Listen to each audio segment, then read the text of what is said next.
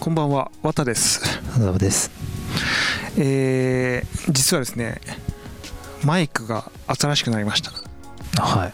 うん、2人ともね、お揃いのそうですね。マイクを購入いたしまして、うん結構ね、いいマイクなんか買っちゃったりして、はい。ケーブルもいいケーブル買っちゃったりなんかして、はいその小田さんがセットで買ってくれて、うん、あの僕が赤いケーブルで小田さんが青いケーブルでそう、次元爆弾欲しい。次元爆弾方式ね、これね。どっち切るか赤か青かみたいな。ななかなかないですよね。この色付きのこのケーブルって なんかあんまりこう馴染みがないんで、うん。でもかっこいいですね赤と青。かっこいい。うん。並ぶとねそう。いやそんなこんなでねちょっとね心機一転頑張ってまいりたいなという感じなんですけども。えーっとなんかちょっとこの前のアフターショーでもねあのなんか似たような話しちゃってるんですけどあの昨日かなんかニュース見てびっくりしたんですけど豊島園が閉園らしい。あ、そうなんですか？8月31日で豊島園あの豊島園が閉園してしまう。まあ当然理由としてはねこのうん。コロナ禍においての多分ねそのまあ営業ができないっていう状況でうん。経営難に陥ってというところがね理由だとは思うんですけどうん。ちょっとなんかインパクト大きかったですね。なんかやっぱ思いなかなか結構いろんな思い出もある場所だしうん。あのね豊島園そこそこ都内で大きい遊園地なんでうんうん。なんかねちょっとびっくりしちゃったっていう話なんですけどあとだからねこの前も話したけどえっ、とフジロックフェスティバルが中止になったりとかうん。うん。あとはねあの僕がなんか昔よく行ってたあのクラブお世話になってたクラブとかあの渋谷にですね我々ちょっとねもともと会社が近い場所にあっはい。たクラブとかなんですけど、まあ、あのクラブエイジアっていうああの、はいはいはい。えークラブを運営してる、まあ、カルチャー・オブ・エイジアっていう会社があるんですけども、うん。まあ、そこが運営したクラブがまあ3店ほどうん。閉店になっちゃってうんでまあなんかあのーラストラストナイトみたいななんかラスト DJ イベントみたいな感じでオンラインで配信とかしたりしてなんかなかなか感動的でみたいなうん。感じでまあただねちょっと残念ななんかブエノスとかラウンジネオとかっていう、まあ、結構その渋谷では有名なねクラブが閉店しちゃったりとかっていうことで、やっぱやっぱ徐々にこう出てきてますね。なんかこのエンタメに言えば結構ダメージというか。こういう閉店っていうのは全部がコロナのせいじゃないっていうのはあるでしょうね。でもなんかそれはあの鋭い指摘だなって。うんそう。うん。だからそうなんですよあの結構運営的にすごいこう今までねあの健全じゃなかったところうんから潰れちゃうみたいなところはあると思うんで、だ追い打ちをかけちゃったみたいなね感じっていうのはあるんでしょうね。ううん。まあ特にねそのアミューズメントとかはねこう日本ってこう偏りがちじゃないですか。ディズニーランドとかうん。USJ とか、まあ、豊島園はもともとその煽りはうん。食らってただろうっていうのはまあ前提なんですけどもまあとどめを刺しちゃったっていううん。感じなんでしょうね、まあ、クラブもねあの若者のクラブ離れみたいなのがねもう最近では結構ささやかれてたりしたんで。クラブなんて行かないでしょ行か若いないんですよ。僕ぐらいしか行かないでした いやおじさん多いですよ今。いまだにおじさん。でも若者もまあいるいますけどねちゃんと。あの別になんていうのそのいわゆるそのクラブイコール踊りに行く場所っていうよりもなんかそのそれなりにこう有名なガイタレが来て DJ イベントやったりとかうん。ライブやったりもするんで。なんか周りにそういう友達がいるとかなんかきっかけがないといかないじゃないですか、そうなんですよね。一人で行けない場所だからねそうそうそうそうまあ僕は一人で行きますけどね。全然。言ってましたよね、うん。仕事終わりに一人で。いやもうあれ別にあれ1回じゃないです もう散々僕基本的にあのお一人様ですよ。僕あのこうな映画館と一緒でこう一人で楽しみたいタイプなんですよ。なんかクラブに一人で行ってどう過ごすんですか、うん、だからあの曲を聴きます。あまあ、逆に人と言ってもうるさくて喋れないですもんね。そうそうそうそうそうそうそう。で何があるってわけじゃないじゃないですか、あの若い頃はねやっぱりその先輩誘われたりとか人と行く機会は多かったんですけどなんか別に行ったら行ったでなんか個人行動してるしみんな。でなんか酒を持ってウェーイみたいなタイミングでしか話す機会ないから、うん。あの僕ロビー活動嫌いなんですよ。あのロビーでたむろってる。あれロビー活動ロビー活動です、うん、あの僕あれ苦手で、はいはい。あのちゃんと音楽聴きに行きたいんですね。でそのどっちかっていうと DJ とコミュニケーション取りたいからその今何かけてるんですか？みたいなのを聞いたりとか。え？いや教えてくれるんですよあれ。あのそそう、うん。クラブってそういうことする場所なんですか？クラブってまあそそういうこともできる場所ですよ。だからその大学にちゃんと勉強しに行くみたいな感じですか？そういうことです。真面目だから。大学ってそういうとこじゃないからみたいな。授業終わった後に先生に質問に行くタイプの学生ですそういうことです、うん。あのいや別になんかサークルとかじゃないんだよ 僕みたいな。あの飲みサーとか絶対行きませんみたいななんかそう。真面目なんですよ。だからその。あのトラックリストはやっぱ気になるわけですよね。音楽気になってるからねえー。ちゃんと答えてくれますよ。あのレコードのジャケット見せてくれあまあ嬉しいでしょうしね。いやそうそうそうそうそう。そうで暗黙のルールであれ教えちゃダメっていうルールはあるんですよ。実はあの DJ ってそのい曲を教えちゃうと人に真似されちゃうからあのオリジナリティなくなっちゃうじゃないですか。だからあのもう秘蔵のネタっていうのは人に教えないみたいなルールがあったりするんですけどいやでもね結構あの海外のね DJ とかも親切だからなんか教えてくれたりそのね。うん。あのル握手してレコードくれたりとかねたまに あるわけなんですけど。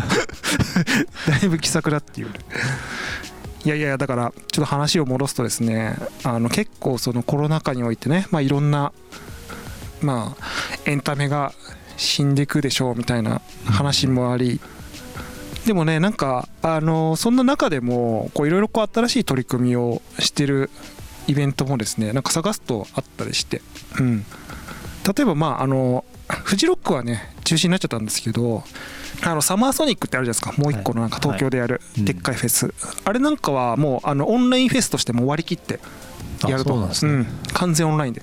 YouTube で配信する。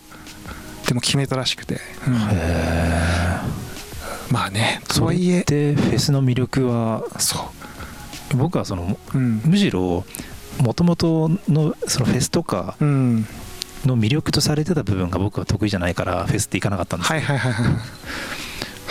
だからそうなってくると逆にいいんですかね？その逆に言うとその田沢さんが楽しめるフェス？の形ですよこれは。だから僕はちゃんと音楽を聴きたいでしょ？同じですよね、ううん。んそうそうそう。クラブで一人で聴くタイプですよ そうそうそうそうやだからそあれじゃない？そういう人たちにもその陰キャの人たちにもあ最適化されたフェスがフェスなんじゃない？このサマソニの。でもあれじゃないですか？その DVD でよくないですか？DVD でいいね いやだからなんか仕掛けがあるんだと思いますよ。だからあーまあそうでしょうねやっぱきっとね。うん。だからよっぽどの結構仕掛けを用いないとなんかなんなんかやっぱ YouTube ただの YouTube ライブ見てると変わんないみたいなことになっちゃうから。であのもう一つねなんかねあのえっ、とねあのドミューンっていうね有名なそのうん。オンラインのその配信でいろんなコンテンツを配信しているサービスがあるんですけども、はいなんか最近やってた取り組みで、あのーこれちょっとその多田さんご存知かあれなんですけどあの昔あのフィッシュマンズっていうバンドがいてなんか、まあ、ボーカルの人がもう亡くなられてて活動はこうあんまりされてないバンドがえいらっしゃるんですけども結構ね好きな人は好きなコアなバンド。なんかフィッシュマンズがねなんかあのーいわゆるこう AR 拡張現実とえっ、とそのいわゆる音楽ライブみたいなのを、複合的にこう掛け合わせて、まあ、オンラインでしかもそのなんていうの配信だからできるライブみ演出みたいなのを、うん。なんかこの前ライブで先週のなんかね日曜だからなんかライブやっててうん。なんかねすごい評判良かったらしくて。で有料ライブなんですよちなみにこれ。へー。2500円ぐらいとか、うん、で結構集客されたらしくてなんかニュースになってたんですけどいや僕なんか見見ればよかったなと思って。そしたらなんかどんな具合なのかみたいなね。はいはいはあの映像は当然有料だからあのなんか流れてないんです。あのアーカイブとかはされてないんですけどなんか画像とか見る限りねなんか結構面白そうだなっていうか、うんいやなんか新しいなっていう感じ。あの Perfume とかがあはいはの23年前にあのサウスバイサウスウエストっていうね、あのテックのテックとか音楽とか、うん。あのカルチャーのアートとかのイベント。であのすごい映像演出が話題になったじゃないですか。こうあのなんていうのあなんつうんだっけプロジェクションマッピングみたいな、はいはいそう。でなんかすごいインタラクティブなそのライブやるみたいな。なんかちょっとあれにち近い感じでなんかその現実となんか仮想世界みたいなのが織り交ざって美しい映像表現と音楽表現ができるみたいなね。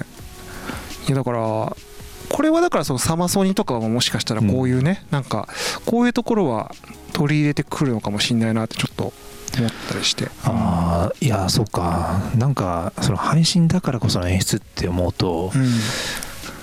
なんかいろいろ考えるの楽しいですよね。いやですよ。なんか、だってそれが生で今やってるのか録画なのかって見ててわからないとかそれを逆手に取った演出とかできそうだし、うん、そうそうそうそうそうそうそう。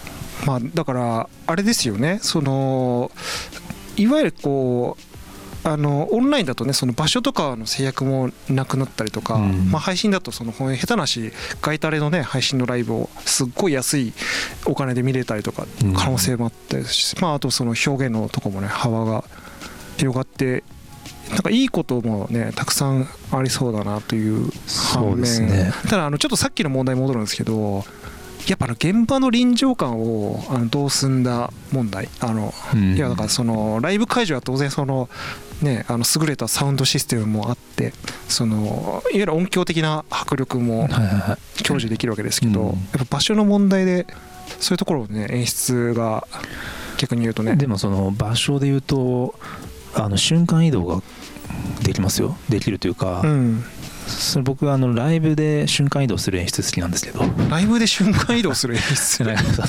あれステージにいると思ったらもう客席の真ん中にいたみたいなさああいうなんかそういうのあーあるね。そういうなんかマジックみたいなイリュージョンみたいはない。ことって本当にその場所にいるかどうかが疑わしいそのこういう放送だからこそマジックができそうでうん。いいなと思って、確かにあ確かに。さあさっきあそこにいたと思ってたけどそれ嘘だったんだとか,、うん。なんかそういう、はい。はいはい面白そう。あれですよね。セロみたいな。セロみたいな、ねあのイリュージョ イリュージョニストのセロみたいなね。そうそうそうそう。東京東京タワー消えちゃったみたいな。そうそうそういやだから多分セロとかマジシャンに、うん。あの手伝ってもらったらものすごい面白い映像できるじゃないですか。それはでもあるかもしれないですね、ううん。よりなんていうのショーとしてのなんだろう、えー、と演出が入ったりとか。だから今後ライブに関わる演出家でがのタイプ変わってくるんじゃないですか、そのうん舞台演出とかじゃないんでしょうね今後は。確かにね。確かに照明とかそういうんじゃなくてね、うん。そうそうそうそうそう。確かにね。いやそれはあるね。ううん。ん、だもっとなんかそのなんていうんですかね。単純にこう音とか音楽を聴くというよりも、うん。まあ、視覚的なものであったりとかあとは演出的な楽しみとか、まあ、もっともしかしたら余興みたいなのもね、うん。エッセンスもあって入ってきたりとか。の人とかが活躍するんじゃないですか？あのミュージシャンのライブに。それこそね。東京03とか東京03とかアンジャッシュアンジャッシュとか。やってもらいたいですね。その Perfume の演出を。すれ違い。すれ違い こう全然噛み合わないんですよ。その音楽は乗ってのなんか乗ってる風に見えるんだけど全然噛み合ってるんですよ。それ面白いですね、ううん、でもなんかそのあの演劇とかもそういうねあのエッセンスはうん。さらにこう強まりかもしれないですよね、うん。なんかね。あのもう一仕掛け入ってくるというかね、うん。うん。なんかでもあれ僕ねちょっとでも密かになんかリバイバル来るんじゃないかなと思ってるのがあってはい。これを機に僕ねカラオケの再ブームがなんか来るんじゃないかっていうふうに最近思っててだからあのーやっぱり大規模なてか中規模以上のそういう集合施設はうん。もう厳しいじゃないですかなんかうん。衛生上。で衛生管理も大変だしその密の問題もあるしだからなんか小なんかへ部屋というかそのコミュニティスペースが小規模化してって、うん。でそれが結果的に複合的に何かとつながるっていうあの感じ。だからあの、はいはい。韓国で k p o p かなんかのライブで最近なんかその車の中で楽しむライブみたいなうん。やってるの見て、まあでも確かにこうこうなるよなというか、ううんん感じ、まあ、ちょっとでもまだまだねあのそれ本当楽しめるかなみたいななんか感じもあったんだけどでもそのもともとねカラオケってなんていうんですかその場の場場を共有して楽しむエッセンスもあれば、うん。誰かの曲を聴いて楽しむエッセンスもあってしかもなんかその限られた少人数のスペースでいろいろできる。ね。ああだからオンラインのカラオケボックスってことですか？あるね、うん。オンラインのカラオケボックスそう、うん。やっぱカラオケって何が楽しいってその歌うこともそうそうですけど自分の歌を聴いてくれてる人が隣にいるっていうことだと思うんですいよね。やわかる。うん。わかるわかる。うん。でそれがその毎回違う人だったりとか、うん。その歌を通しての出会いとかもあるかもしれないし、いやそうそうそう。そうそうするとあの前ね和田さんがそのん。言ってたけど、歌が上手い人がモテるのがあの本当に この時代に大人になってからもまた そうですよ。その時代来ますよまた。そのうん。あの見た目そうでもねえんだけどあの声と歌がもうすげえいいんだよなみたいなやつが異常にモテるみたいなね。そういう風潮。だからカラオケに出張カラオケでお金取れる人いるかもしれないですよね。いるかもしんないね、うん。でもね。歌が上手い人ってやっぱり聞きたいしね、確かに。うん。だからまあそういうローカルアイドルがやっぱり出てくるんじゃない？なんかそのあのだからめ大きいアーティストはさ無理じゃん。そのははそういう箱に呼べないし。あやっぱその大規模なフェスが配信されるみたいな仕組みですけはいどなんかねあの会いに行けるアイドルじゃないですけど 呼べるアイドルみたいなねなんかあやつが増えそうな感じはしますよねなんか。ー確かに。うん。だからちっこいかわいいあのレンタルスペース借りてさ呼んじゃってあのねそこそこの金額取るわけですよ。そのディナーショーみたいな。そあそれはリアルでってことですか？それリアル。そう。あだから あでも半分通信でもいいかもしれないですね。半分オンラインでみたいな。うん。だからまあでもとにかくねしその大規模な大イベントは大規模で生き残っていく反面うん。なんか小規模化するそういうエンタメも出てくるだろうなと思って、うん、だからねこれを機にもしかしたらまた僕らが絶対行きたくないカラオケに誘われる機会が増える可能性がね なんか。そうですね。だからねカラオケ店ね多分今後徹底するような気がするんですよ。あの衛生管理とかマイクのこのあれとかあの除菌のやつとかあとその変な話も室内にそういうなんていうのあのーあるか分かんないけどんあのその何かレーザーを照射したらその殺菌できるとか、なんかそういう仕組みが取り込まれたりとかね、うん、いやねなんか生存競争始まってると思いますよ。なんかそういう。ねうん。まあ、あとは、まあ、ちょっとねあの今日話したかったところで言うとさっきのその AR の延長線上なんですけどなんかね結構やっぱあのこれからこう仮想現実というか、うん、拡張現実みたいなあのエッセンスがどんどんエンタメ化していくんだろうなと思うのは割とこうホログラムの技術がうん。結構ねいろいろと進化してきてるらしくてなんか、まあ、昔で言うとなんかそのなんですかねこれはなんかペッパーズゴーストっていう視覚的なトリックっていうのを用いて、まあ、あの会場のそのなんていうんですかね、えっとカメラのその光の演出とかで角度的になんか立体的に 3D が生まれてるような演出を生み出すっていうのが割と昔からスタンダードで使われたりするんですけどもうあの新しい時代に入ってくるといいわゆるこうあれですよねウェアラブルデバイスがもう本当その人体とかなり融合してくるというかうん。なんか、まあ、コンタクトレンズ式のウェアラブルデバイスが出てきたりとかあとは網膜ディスプレイっつってもうじ直にこう網膜にそういった機能を埋め込んじゃったりとかっていうところもなんか結構いよいよあれですね機械とに人間の融合みたいな世界観がこういよいよこう出始めたりしててなんかこういうのはね実際こうあのちょっと前までね前つばでしたけどだいぶこう現実化してくるんじゃないかなみたいなのを最近思ったりしてうん。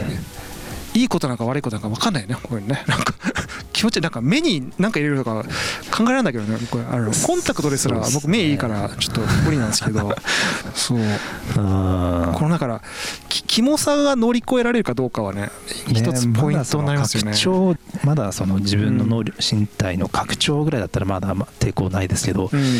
そこをなんか乗り越えてこられるとちょっとそうなんですよね。抵抗ありますね。すっごいあのコントロールされるんじゃないかなっていうなんか謎の恐怖感ありますよねなんかね。うん。あのうん。あまあちょっとなんかそのす人人なんか人知というかその人間の知恵とかをうん。の域をなんかどんどん超えてきてる感じはするからうん。ちょっとついていけなさそう感もあるけど、うん、でもね慣れちゃう部分もねあると思うから昔のその電話とかない時代にね。そうですね電話って怖いカメラって怖いとか っていう時代があったわけだから、今後そうなってくるとウイルスってものを人が作る時代になりますよ。だってうん。そのだって目に体の拡張としてもうあの機械が入ってくるわけじゃないですか、はい。ウイルスに感染するの意味がまた広がってきますから。あ確かに確かに、うん、パソコンがウイルスに感染するって感じであのああ自分の体なるほどね。ものウイルスがの形がまた変わってきますよねきっとね。確かに確かにあのだから結構その表面的な概念で捉えてたけど、うん。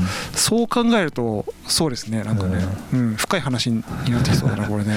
でクラッキングとかされたコンタクトとかを身につけてたらもうだって内部がクラッキングされて うん。えっとあれでしょ？なんか変な人間としてバグるってことね。人間としてバグって、うん、なんかあのポルノハブのなんか不正リンなんか変なあの変なバナーみたいな なんかそのアダルトサイトに 脳内ずっとアダルトサイトのやつありますよなるほど。そこすごいあのイニシエのウェブの ウェブのアプローチだけど。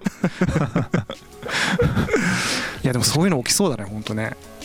情報概念とそういうリアルなウイルスとの複合ってうん。ちょっと考えてみたらすげえ怖くなってきた、うん、それ絶対あるわ。うん。うん。いやまあちょっとねそんな感じでなんか前回に引き続きエンタメのこれからみたいな話になっちゃったんですけどただまあ僕が今日やりたかったのはマイクテストです、ああ うん、あこれすごい長かったですけど今マイクテストマイクテストね。ですよね、うん、なんかね音が良さそうなうん。感じなんではい。なんかねちょっとクリアにあのお届けなんか皆様にクリアにこう声がねお届けできるといいなと。昔はあの1本1400円ぐらいのはい、安いマイク使ってたんですけどうん、これはいくらですか1本？これね聞いてください。